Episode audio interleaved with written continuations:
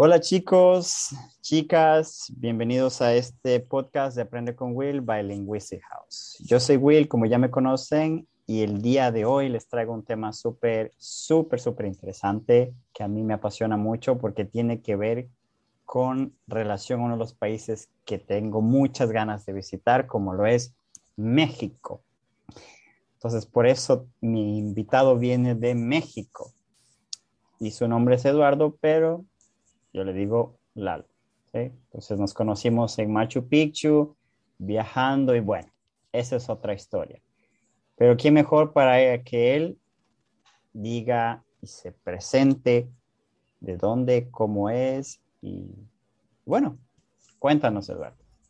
Buenos días, gracias por invitarme Will. Hoy les voy a hablar sobre el pan de muerto que es eh, un alimento muy típico de las festividades que se están llevando muy próximamente, que es el primero y 2 de noviembre, y que en México se le conoce como el Día de Muertos. Pues Tal vez ustedes conozcan esta festividad por la película de Coco, y entonces hoy les voy a platicar un poquito más sobre el, un poco sobre la tradición y también lo que representa este, este alimento. Claro, somos todo oídos. Bueno, eh, tal vez les brinque el nombre de pan de muerto, a lo que ustedes podrían pensar. El pan de muerto no está hecho de muerto, sino es más por la festividad. Este es un alimento tradicional que viene desde la época eh, prehispánica, es decir, antes de los españoles, con las culturas que habitaban en el territorio. Eh, antes no se hacía con trigo, sino que se hacía con maíz y otra semilla que se le conoce como el amaranto. Siempre eh, la idea de este alimento era para conmemorar tanto a los muertos como a los vivos. La festividad eh, tiene su origen en que ellos tenían la creencia de que por esas épocas el plano de los muertos con el plano de los vivos se juntaba, entonces los muertos podían convivir con los vivos. Era una oportunidad que tú tenías para poder volver a convivir con tus familiares y siempre en las ofrendas se deja las comidas que le gustan más a tu pariente o a tus, a, tus amigos cercanos. Y como parte de eso, pues se fue haciendo la tradición del pan de muerto. lleva así su nombre porque eh, en conmemoración a los muertos se le pone una bolita que puede representar la cabeza de, de una persona y el pan tiene un adorno como si fueran unos huesitos. Entonces de ahí el nombre, pero no se espanten, no lleva nada, no tiene nada maquiavélico. De hecho, actualmente lo hacen con pan de trigo, lleva huevo, lleva leche, y a veces le pueden poner semilla de amaranto o ajonjolí o azúcar. Y a veces también le llegan a poner esencia de naranja para ese sabor y suele acompañarse de una bebida caliente que es el chocolate. Ok, toman, comen el, este pan con la bebida de chocolate en el periodo del Día de los Muertos. Que... Normalmente sí, además eh, suele acompañárselo dejando una ofrenda. Entonces la ofrenda eh, consta de, distintos elementos. Lleva una flor que se le conoce como la de cempasúchil o flor de muerto. Es una flor muy bonita, naranja, de un color muy brillante en la que en muchos lugares le hacen tapetes de flores, que ellos se tiene la creencia de que esas flores eh, ayudan al muerto a encontrar su camino y poder llegar a la casa donde vivían. Además de esas flores, se les coloca una veladora, se les coloca agua, se les coloca la comida de su preferencia y se les coloca también eh, incienso eh, como para purificar y, traerle paz a los muertos. Pero esta, esto, toda esta comida que tú colocas, que la pones ahí, tienes que ir a la tumba, ¿no? Eh, puede ser de dos distintos. Hay lugares muy tradicionales como es Oaxaca, en el de que se hacen los caminos desde la casa hasta los panteones. En los panteones se les pone la, la, comida y hay muchas veces que las familias se quedan toda la noche de, de Día de Muertos ahí en los panteones. hay muchos que hasta les llegan por traer mariachi y la música de su preferencia. Oh, wow, mira. Eh, quizás ya en ciudades eh, más, más complejas ya esta tradición se ha perdido, pero sí se sigue manteniendo la ofrenda. Entonces, es decir, llegas en tu casa, en la mesa o en algún, pones una especie de altar en la cual colocas la comida y la fotografía de tu difunto. Y esto, y esto es una tradición que es muy común eh, encontrar la que hacen los mexicanos. Digo, por ejemplo, en tu caso, ¿tú la haces, tus familiares lo hacen, ya no? Sí, creo que es de las tradiciones eh, que se siguen conservando y siguen estando muy arraigadas, precisamente porque para el mexicano o la visión que se tiene tradicionalmente de la muerte varía a veces un poco como de la visión occidental. También, a pesar de que es una fiesta en la que se conmemora a los difuntos de tus familiares, también es una fiesta en la que a veces el mexicano tiende a burlarse de la muerte, haciendo una especie de poema en la cual siempre los que están en la, se le llaman eh, calaveritas. Entonces son poemas en el cual siempre se habla de cómo la, muerte va, va, a ir por alguien y esa persona le da la vuelta para que al final no se lo terminen llevando. Entonces también es una forma en la que nosotros nos vamos viendo de la muerte y lo vamos llevando con gusto. Oye, oye, qué interesante. Mira, también me estabas contando y lo que, lo que oí un poco es que tienen una visión diferente de la muerte, ¿no? Y es si una persona se muere, hay un proceso, ¿no? Ustedes tienen eso. Sí, eh, eso igual viene desde la tradición prehispánica. Eh, también, de todos modos, hay que entender que se ha ido mezclando con las creencias cristianas y que por eso de ahí que ya la festividad se hace el día 1 y 2, que es el Día de los Santos, pero originalmente y como se tenía la tradición prehispánica, era de que al lugar que te ibas después de que morías no era tanto en el cómo habías vivido, sino en el cómo habías muerto. Entonces, dependiendo de tu muerte, te podías ir a distintos lugares. Si en algún momento morías ahogado, te llevaban al Tlalocan, que era una especie de paraíso de para todos aquellos que habían muerto. La Locan. Eh, Tlalocan. Ah, ok. Locan. El, el, digamos que ese es como una, es el dios de la lluvia, en México se le conoce como Tlaloc. Entonces, el lugar donde habitaba Tlaloc era Tlalocan. Entonces, de ahí como la palabra. Sí, sí, sí, sí, sí entiendo. Y eh, en otros casos, si una mujer eh, moría en parto, se iba con el dios Sol, o también, por ejemplo, si tú eras un guerrero y morías en batalla, te ibas con, con el dios Sol. Y si, bueno, si eras un, tuviste una muerte natural y, y, sin, y sin, problemas, te ibas al Mictlán. Entonces, para poder llegar al Mictlán era un recorrido de nueve años. Entonces, por eso cuando las personas se morían, les dejaban no solo en su tumba eh, les dejaban comida, les dejaban ropa, les dejaban utensilios. En, en algunos casos también los enterraban con sus perros, precisamente para que el perro los acompañara en su viaje. Y mira, y con esta celebración hay una, una bueno, me dices que es como que el mexicano se burla de la muerte, ¿no? Al, al, a ese punto que, me mencionaste.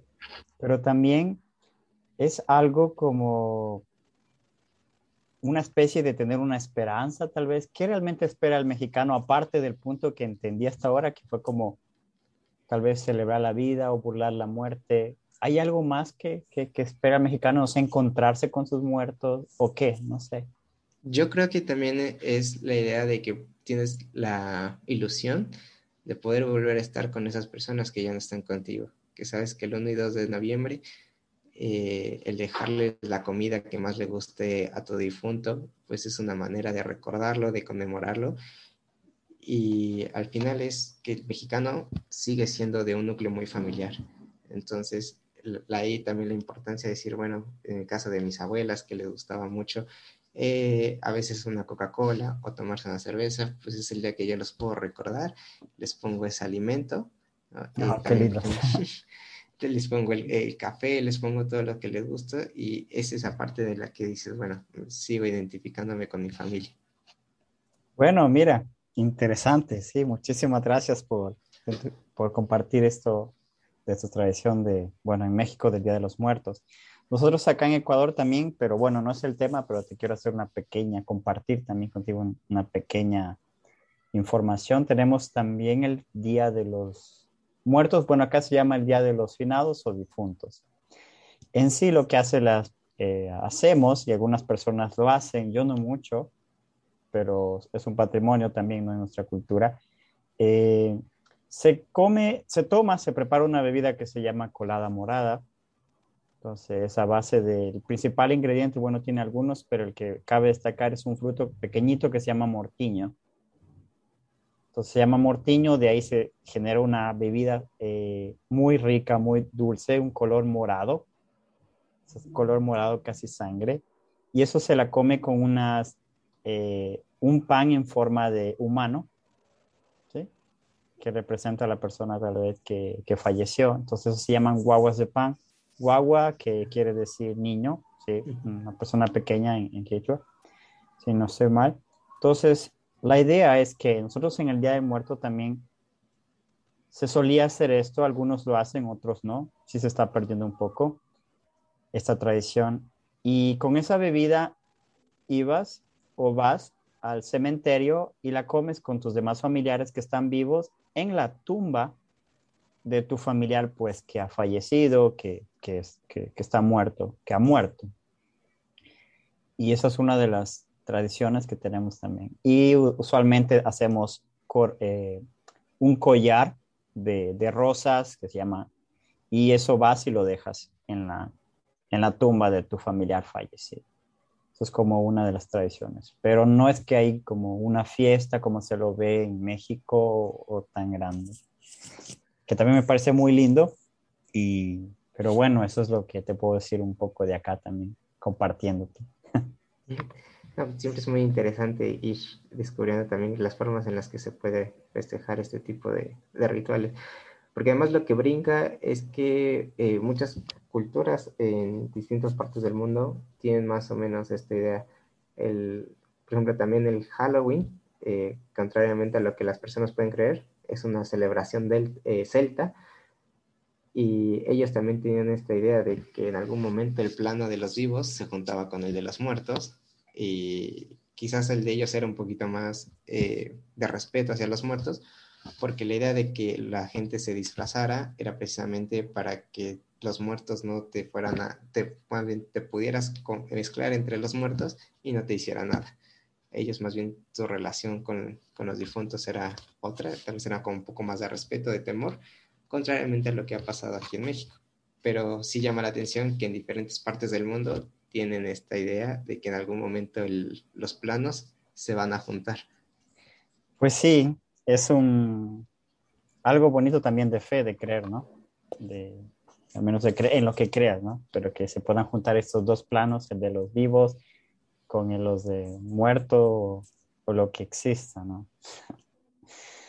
bueno, amigo y chicos, ¿no? Que nos están, chicos y chicas que nos escuchan, en este podcast. Esto es algo que le queríamos, eh, les queríamos traer sobre nuestra cultura y sobre todo de México, que es un tema también que me, uf, me apasiona. Espero algún día vivirlo así en carne propia en, tu país.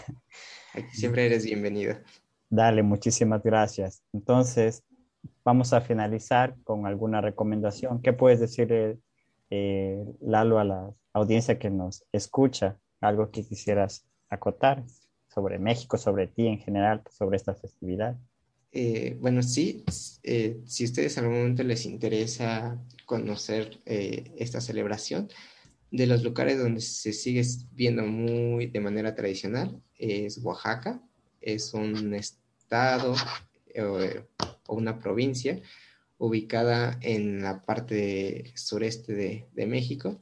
También hay otras entidades como Chiapas, que Guerrero, que siguen teniendo este tipo de las tradiciones muy arraigadas. En la Ciudad de México todavía hay una zona rural, en un pueblo que se llama Mixquic, que sigue siendo muy tradicional. De hecho, ese pueblo se caracteriza porque la, la población va al cementerio y pasa toda la noche con los difuntos. Ya oh, si, en algún, si en algún momento quieren un poquito más, eh, no tan tradicional, en la Ciudad de México también se hacen desfiles, se montan eh, también eh, esculturas que se le conocen como alebrijes, que son una especie de animales fantásticos que pueden ser una mezcla de, de, todo. Pueden ser un león con patas de caballo, con alas de colibrí, y se montan alrededor de distintas partes de la, de la ciudad para que vayas y los puedas ir viendo y tomar fotografías.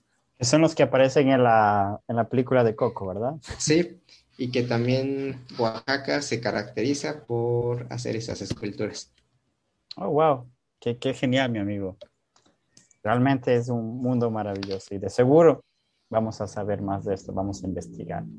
Bueno, chicos, esto ha sido el podcast del día de hoy sobre el Día de los Muertos y el pan de muertos que nos trajo Lalo desde México. Les quedo agradecido y no se olviden de seguirnos en nuestros canales y estar pendientes sobre los nuevos episodios que se vienen y en español.